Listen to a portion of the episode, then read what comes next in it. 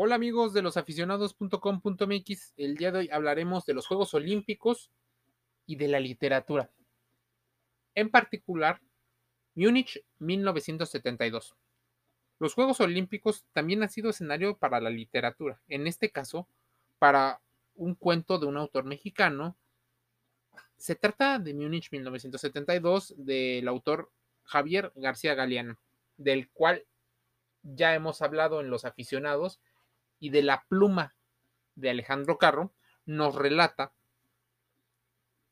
ubiquemos la máxima justa deportiva del verano de 1972 en la ciudad alemana de Múnich. En ese entonces era Alemania Federal.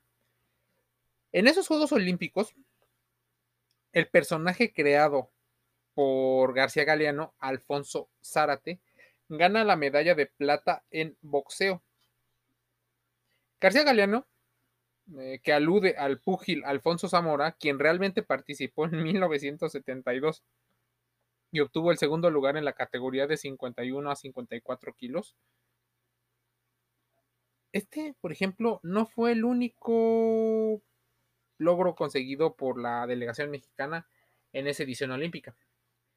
La desaparición de la medalla ganada por Zárate ocurre cuando una fiesta clandestina organizada por sus compañeros de la representación azteca en plena Villa Olímpica para celebrar esto. Entre búlgaros, chinos, turcos y diversas disciplinas, nadie sabe.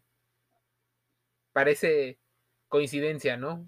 Fiesta, aventura, mundo internacional. Bueno. Es así, en medio del ambiente festivo, que los relaja ante la víspera de las competencias, el cual no faltan atletas, no faltan tampoco deportistas de diferentes países.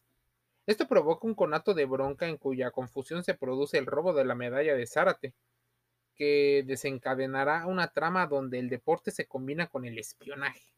Recordemos que todavía está en ese entonces la Guerra Fría, todo enmarcado en un contexto político, comunismo, capitalismo, bloques económicos, geopolítica. Bueno, este relato además refleja hechos tristes y negables como la falta de disciplina de algunos deportistas que pierden las oportunidades de triunfo por un momento de relajación o de distracción. Por esta situación en la cual muchos mencionan el famosísimo lujo o me lo merezco.